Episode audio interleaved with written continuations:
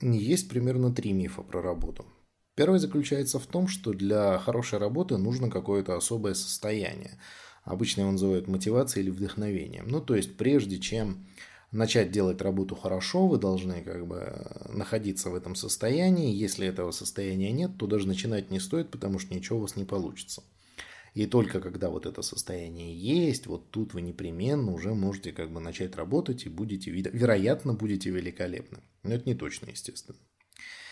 Второй миф заключается в том, что есть какое-то дело мечты. Ну, то есть, а, необходимо долго в своей жизни искать вот это самое дело, необходимо тщательно разыскивать то, чем вы хотите заниматься, и только после того, как вы, значит, э, нашли это самое дело и убедились в том, что это именно оно есть, вот только после этого вы можете начинать делать какую-то, значит, особую специфическую работу.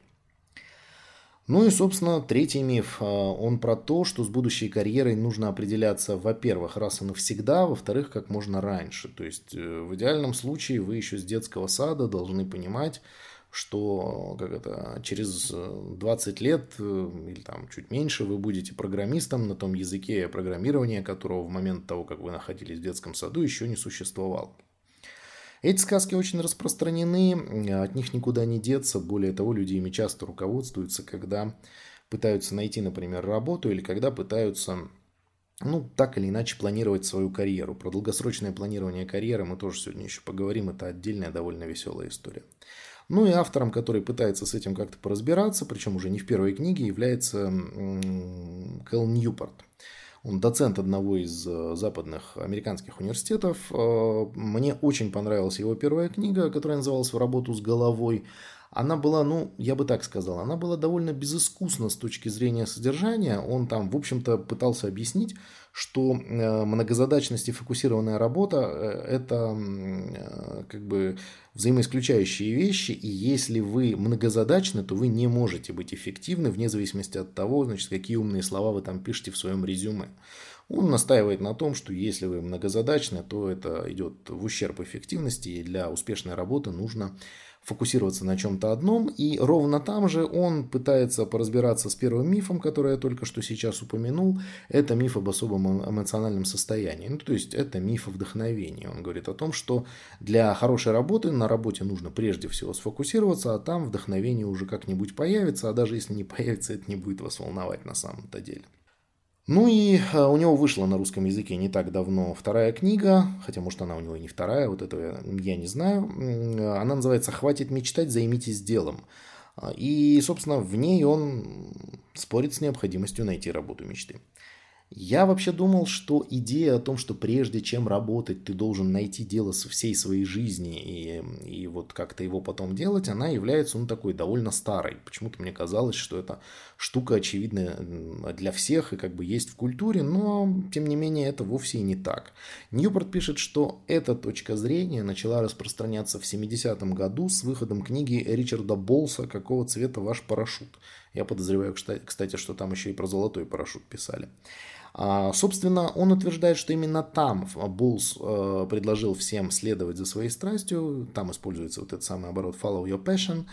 А, то есть разобраться нужно в том, что вы хотите делать, и делать всю оставшуюся жизнь именно это. А, другое дело, что первоисточник мы, наверное, не найдем никогда, но по заверениям Ньюпорта, э, именно после книги Болса очень часто этот оборот начал упоминаться в разного рода публичных текстах. Возможно, это так, возможно, это не так, но тем не менее, как бы, смотрите, а, что для нас важно. Идея, а, в которой а, человек должен найти какую-то идеальную для себя работу, она сравнительно не нова. Болс там был первым или не Болс, это на самом деле не, не так важно, но она сравнительно э, новая, она сравнительно неизвестная, если можно так выразиться. Казалось бы, а что в идее плохого, да? Ну, предложил там Болс э, некоторому количеству людей, э, некоторому количеству своих читателей следовать за мечтой и искать дело своей жизни. Ну и пусть ищут, в чем проблема. Проблемы-то как бы никакой бы не было, а если бы э, сами люди не отмечали в десятках разных опросов, что вот все это время, ну, конечно, не Болс в этом виноват, да, но что все это время их удовлетворенность работой продолжает снижаться. Короче, парадокс в чем? Пока люди не искали работу мечты, они как-то, в общем, эм, вполне себе неплохо относились к той работе, которая у них была. Но как только люди начали искать работу мечты, они сразу перестали быть удовлетворены, чем они э, в настоящий момент владеют, то есть перестали хотеть работать на текущей работе и немножко начали нервничать по поводу того, как им дальше, значит, работать эту работу и жить эту жизнь. И, собственно говоря, это нашло отражение в очень большом количестве социологических исследований. Ну и плюс, что мы сейчас имеем? Сейчас очень многие коучи в том числе говорят о том, что непременно нужно найти дело своей мечты. И очень многие коучи говорят, что если вы дело своей мечты не найдете, то вы, значит, тряпка как бы безвольная и вообще хотите работать на дядю, и нет вам места а, на этой прекрасной планете, что, конечно же, не так. Есть люди, у которых получалось найти работу мечты. То есть, в действительности, люди, которые нашли эту самую работу, они существуют. Но, во-первых, не все из них счастливы. То есть, очень часто бывает так, что человек эту работу находит, а потом убеждается в том, что это вовсе как бы не то, к чему жизнь его готовила, или к чему он сам себя готовил в своих фантазиях. Как это думал, что ты станешь актером и будешь играть а, то, что тебе нравится, а играть пришлось не то, что нравится, а то, что в репертуаре театра стоит. А за роли надо бороться, ну и так далее и тому подобное. А там думал стать художником и хотел самовыражаться, а выходит, что продукты твоего самовыражения не очень-то нужны аудитории. То есть она как бы охотно смотрит на то, что ты самовыразился, но очень неохотно за это платит, а кушать, однако, хочется. Короче, нахождение работы мечты на самом деле не является панацеей ни, ни от чего и ни от чего не страхует. А, оно может привести к большому количеству дополнительных проблем. Но а, очень часто люди и находят, ну как не очень часто, какое, какая-то часть людей, они и находят работу мечты, и счастливы. И вот это самое «и находят работу мечты» и счастливы – это, как правило, следствие некоторых врожденных склонностей. Ну, не в смысле там, как это, человек родился водителем, да, а человеку с детства нравился, например, какой-нибудь вид спорта, он был фанатом этого вида спорта, он ходил на состязания, там, знаком с командами, спортсменами и так далее, и так далее, и так далее. И потом он в какой-то момент, значит, когда у него появляется возможность, сам к этому виду спорта приобщается. И у него есть, ну, там, некие объективные характеристики, позволяющие ему, что называется, в этом спорте успешно состязаться. И вот здесь очень важный момент. А, это означает, что когда люди находят работу мечты и когда они на ней счастливы, они не то чтобы работу мечты ищут. Ну, то есть, как это, спортсмены не задаются вопросом, там, баскетбол или шахматы, да? Они отчетливо не хотят заниматься ничем другим. То есть, когда человек говорит о том, что там, мне вот это нравится, я буду это делать, это на самом деле означает не столько как бы осознанный выбор, сколько в том числе, и это тоже важно, отказ от всего остального.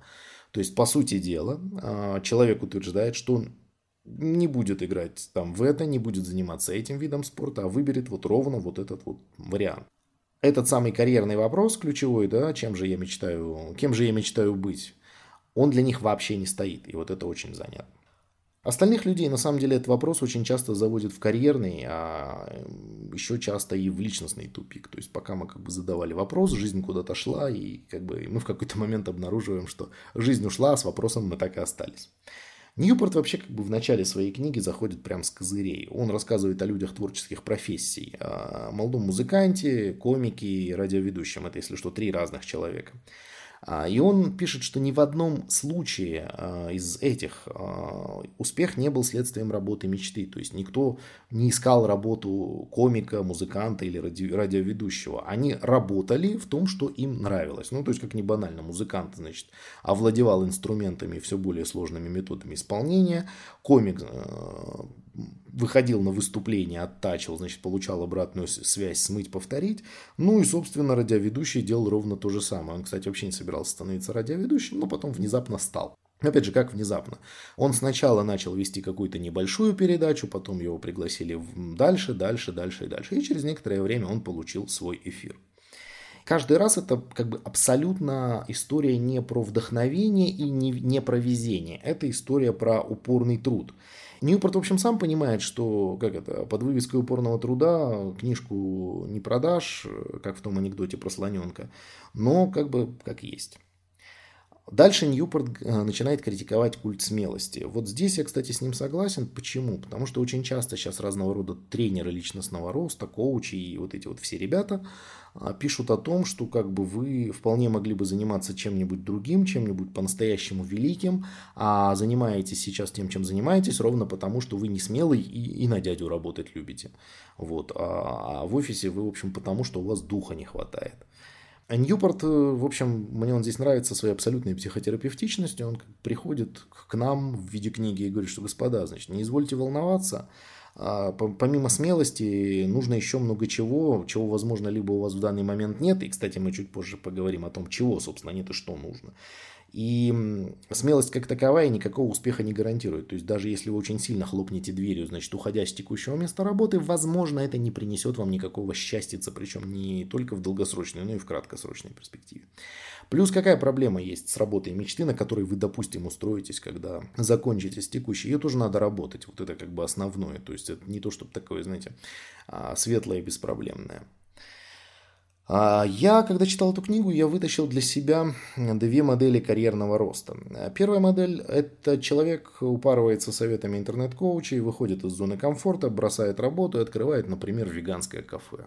Я не очень понимаю веганское, как бы, почему веганское кафе. Возможно, это просто для меня какой-то вид бесполезного бизнеса. Когда ничего не имею против. Извините, если что. А, ну вот, либо другой бизнес какой-нибудь, к которому у него лежит душа. Проблема в чем? В любом а, бизнесе существуют конкуренты. Как в свое время сказал один из моих заказчиков, он сказал, как это, любой рынок занят. Золотые слова на самом деле.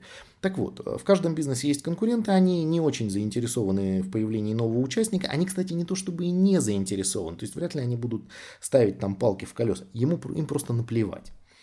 А, но они лучше понимают ситуацию, и поэтому через некоторое время они не то чтобы как-то специально съедают там конкурента, он просто исчезает сам.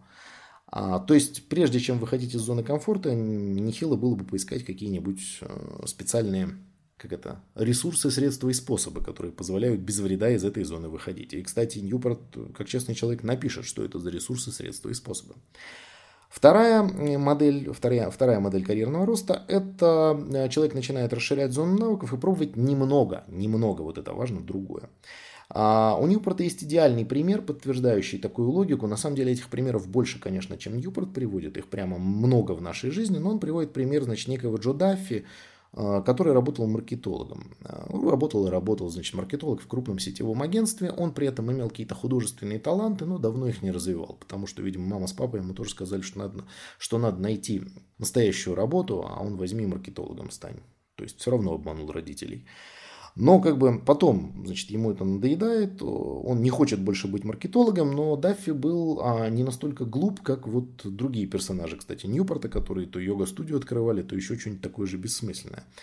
Он не увольняется, он не открывает, значит, портретную мастерскую и не пытается заработать на жизнь акварельками. Он делает немножко другое он э, переходит внутри, в рекламном агентстве, в другое подразделение, как бы говорит начальнику, что типа, ребят, давайте я буду за логотипы отвечать. Э, ну, понятно, что это не так просто, да, что я сейчас это все сильно упрощаю. Там Даффи сказал другое, но э, результат э, его действия оказывается следующим. Он появляется в подразделении, которое делает логотипы. А, ну и через некоторое время Даффи делает такую, как бы, следующее карьерное движение, а, набрав клиентов, набрав, собственно, ну, профессиональный вес, то есть став как бы величиной в своей специальности, Даффи уходит из агентств вообще, открывает маленькую студию имени себя в 15 человек и начинает, э, собственно говоря, делать логотипы. Продолжает, точнее, делать логотипы. То есть он начал-то это делать достаточно давно. Понятно, что это делается не бесплатно, и к моменту открытия своей студии он уже обладает мировой известностью, и в этом смысле у него за дверями стоит очередь людей и очередь предприятий, которым бы хотелось, значит, логотип от самого Даффи. Ну и, собственно, понятно, что бизнес процветает, и вроде бы даже процветает до сих пор, как пишет Ньюпорт, хотя я, если честно, не выяснял. Что интересно, вот эта модель, то есть я попробовал чуть-чуть другое, я попробовал еще чуть-чуть другое, я попробовал еще чуть-чуть другое, и так постепенно как бы понял, чего я хочу и начал это делать, она встречается и в а, жизни довольно часто, и вот в книгах, в том числе у Ньюпорта, она встречается довольно часто. А знаете, где она не встречается? Никогда причем не встречается. Она не встречается в мемуарах про успешный успех. И в бизнес-тренерах, и в бизнес-тренерах. Потому что, как бы, если ты бизнес-тренер, понятно, что ты должен продать своему потенциальному клиенту решение, которое улучшит его жизнь буквально прямо здесь и сразу. А когда ты начинаешь разглагольствовать о том, что вы понимаете, нужно идти к цели мелкими шагами, а иногда даже вообще это выглядит, как будто вы лежите, а, ну, с таким настроением как бы не получится стать бизнес-коучем с деньгами. Как это? Нет, нет, нет, точно нет. И, собственно, лучше работает как раз вторая модель. Вот эта вот модель как бы мелких шажков и проб. А первая лучше продается. И накопление навыков, навыков из второй модели Ньюпорт называет карьерным капиталом. Вот это, кстати, очень важный термин. А, карьерный капитал накапливается, причем он не только накапливается, но и тратится. И накопить его можно не на всякой работе. Вот это тоже очень важное уточнение. Ньюпорт говорит, что есть три черты работы, на которые карьерного капитала накопить не получится. Первый, э, первый признак – это то, что работа не ценит навыки. Ну, то есть, если вы умеете что-то делать лучше других на вашей работе, то всем на это наплевать. И более того, вы с точки зрения как бы организационной и финансовой имеете ровно такой же уровень благосостояния, как и тот человек, который обладает самыми низкими навыками на этой самой работе. Второй признак. Работа не приносит пользы или даже вредит. Ну, за теми работами, которые не приносят пользы или даже вредят, я отправляю вас, э, извините э, за такой текст, но тем не менее, к Греберу, к книге, которая называется «Бредовая работа», у меня на нее есть обзор. Ну, собственно, такие работы бывают сильно чаще, чем хотелось бы.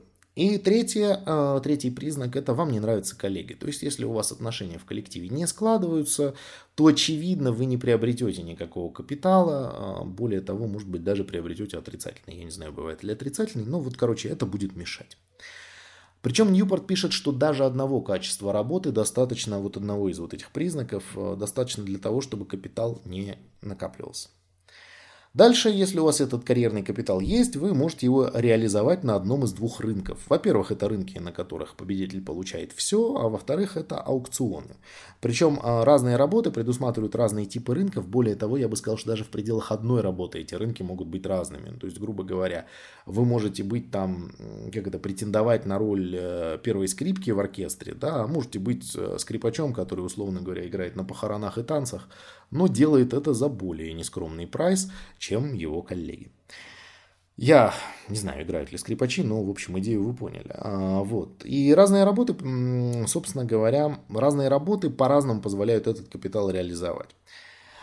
А когда, опять же, Ньюпорт использует термин рынок, это не означает, что вы ходите кругами и пытаетесь кому-то себя продать. А, это не место, это отклик и востребованность. То есть рыночные навыки, они получают отклик и востребованы. Не рыночные навыки отклика и востребованности не имеют. Хотя, конечно, да, это нас толкает там в сторону коммерциализации, но что делать, как бы жизнь такова.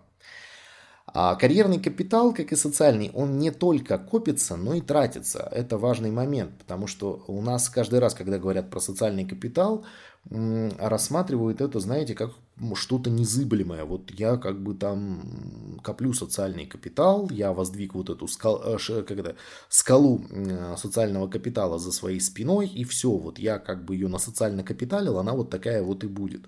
А Ньюпорт э, доходчиво очень объясняет, куда этот капитал тратится. Он говорит, смотрите, Всякий раз, когда вы совершаете какое-то карьерное решение, ну, которое такое в некотором смысле рисковое, вот этот риск, он и оплачивается социальным капиталом. Ну, то есть, когда тот самый Даффи, да, переходил э, внутри агентства и за пределы агентства, он использовал как раз свой карьерный капитал для того, чтобы оплатить эти перемещения. То есть, это взаимодействие с э, руководством, взаимодействие с клиентами и так далее, и так далее, и так далее.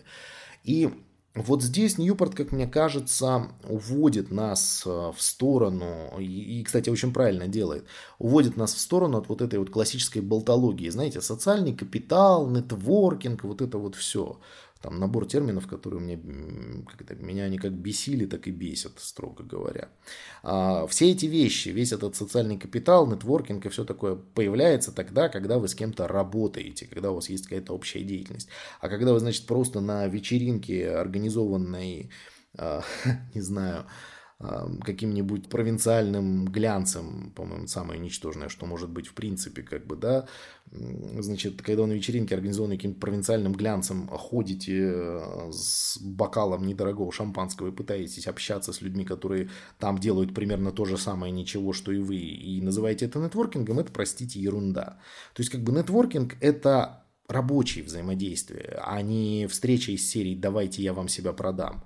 Нет, ну, типа встречи «давайте я вам себя продам» тоже бывают рабочими, но они в других местах рабочие, поэтому как бы я бы это нетворкингом, конечно, не называл. Что еще, как бы, на что еще, а, э, что еще мы оплачиваем социальным капиталом, что еще мы оплачиваем карьерным капиталом? Карьерным капиталом мы оплачиваем снижение степени контроля. Сейчас а, объясню, что это такое. То есть представьте, а, что вы работаете на некоторой работе, да, вы зарекомендовали себя там как хороший сотрудник, что в переводе на язык Ньюпорта означает, вы приобрели карьерный капитал. Дальше вы, например, берете и договариваетесь с начальством, что у вас там в какие-то дни будет свободный график. Вот это означает, что вы своим карьерным капиталом оплатили снижение степени контроля. То есть это так работает, это принцип социального обязательства, он никуда не делся. Без карьерного капитала опасно стремиться к независимости, потому что тогда есть шанс попасть в то, что Ньюпорт называет ловушками независимости. Что такое первая ловушка независимости? Первая ловушка независимости – это ситуация, в которой вы, решив принять какое-то карьерное решение, а, вы обнаруживаете, что вашего капитала недостаточно. Ну, то есть это, по сути, это попытка приобрести независимость без капитала. А, что такое первая ловушка независимости? Это когда, как это, вчерашние выпускники вузов или люди даже вуз не закончившие, начинают свой бизнес, э, и есть не нулевая, мягко говоря, вероятность, что они прогорят. Хотя, казалось бы, да, то есть они там все делают по заветам, но нет, они обладают большим шансом прогореть. Э, он очень у них велик ровно по той причине, что они перед этим не накопили карьерный капитал, и, грубо говоря, приобретение независимости им нечем оплачивать. Я понимаю, что это очень метафорически звучит, но давайте я как бы просто поясню, что я имею в виду. Значит, э, давайте представим, вот жили-добыли некоторые люди, безусловно, молодые, талантливые, с мотивацией, которые решили, ну, не знаю, открыть общепит. Такое бывает. Дальше они начинают открывать общепит, дальше они внезапно обнаруживают, что открытие общепита связано там с какими-то проблемами с поставщиками или еще чем-нибудь, или, ну, неважно, с чем-нибудь, о чем они не знали, если бы они хотя бы там полгода в общепите отработали в найме. Формулировка «независимость без карьерного капитала» на самом деле имеет под собой как бы определенную логику, которая показывает, что да, вы, ну, как бы, вам может и повести, но лучше все-таки карьерный капитал немножко иметь. А, ну и, собственно, Ньюпорт очень, ну, хочется сказать злобно, но нет, он на самом деле очень так, знаете, даже мягко, пожалуй. А, но как это, я его разделяю по сути оценок, но не разделяю как раз по мягкости, я бы, может, и жестче поиронизировал, но он иронизирует как раз вот над новомодным племенем вот этих самых товарищей, которые ну, там, как это, цифровые кочевники и вот это вот все. Нет, среди них есть квалифицированный персонал, как бы я не собираюсь огульно всех обвинять, но там есть так, такие замечательные ребята, которые, как это, а что ты будешь делать? А я буду путешествовать по миру. А на что ты будешь жить? А я, значит, сделаю блог о путешествиях по миру. А, ну и как, в общем, Ньюпорт сам пишет, что единственный продукт, который они производят, это пропаганда собственного образа жизни, отличного от нормального. Это к вопросу о блогах и вот этом вот все. И что еще важно? А, когда он говорит о карьерном капитале, вот это, кстати, важно, действительно как бы нужное уточнение, он говорит о том, что все а, успешные господа и дамы, которых он изучил, ну, возможно, ему повезло, тут же как бы это не означает, что он изучил вообще всех, а, все, но все, которые он изучил, которых он изучил, с которыми он разговаривал, они взаимодействовали по поводу своего карьерного капитала не с какими-то там непонятными людьми, да, а исключительно с собственным работодателем. То есть был конкретный человек, куда они как это э, ходили этот карьерный капитал обналичивать.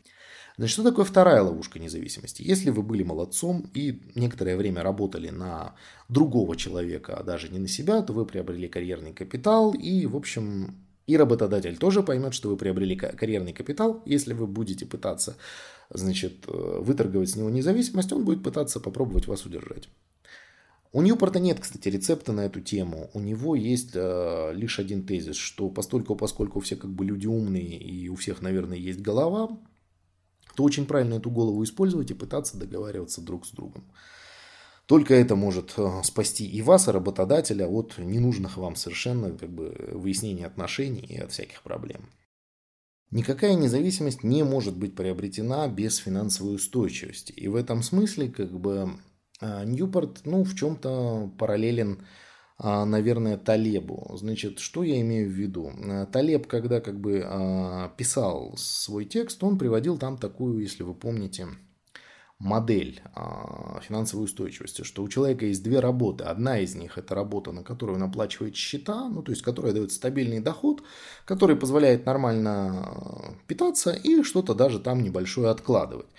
А вторая работа – это как бы некое пространство экспериментов, в котором человек может веселиться изо всех сил. Да, и вот если пространство экспериментов позволяет что-то ему сделать, то он, собственно, с обычной работы уходит.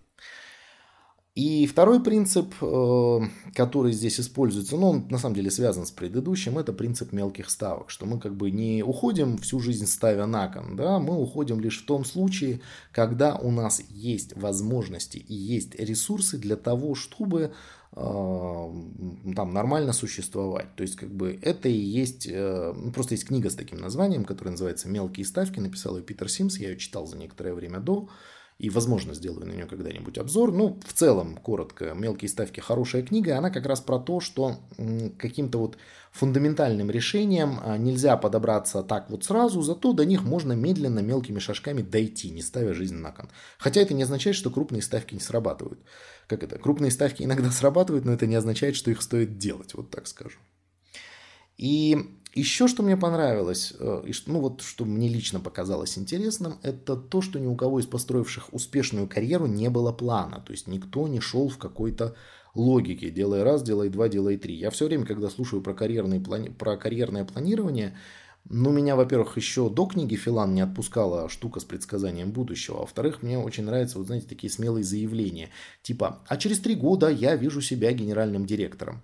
А видеть-то себя можно кем угодно, но генерального директора тоже кто-то назначает. И вот увидят ли они тебя в роли генерального директора, это, знаете ли, вопрос. А, и вот эта вот история с э, пробами и использованием возможностей, она мне сильно на самом деле понравилась, и она, мне кажется, вполне себе логичной и работающей. Что могу сказать в целом про эту книгу? Э, хорошая книга, ее на самом деле стоит рекомендовать как это широкому кругу читателей. То есть, если там у вас есть ребенок, который хочет поступать в ВУЗ или вообще занят выбором специальности, то купите ему ее и прочитайте, кстати, вместе с ним. Вообще не повредит. А, это первое. Второе, там есть вот это вот понятное, правда, его местами между строчек приходится дочитывать, объяснение того, что такое социальный капитал, как бы что им оплачивают, как он устроен и как он работает. А, и на самом деле понятно, куда прикладывать все эти soft skills, о важности которых нам говорят все, кому не лень.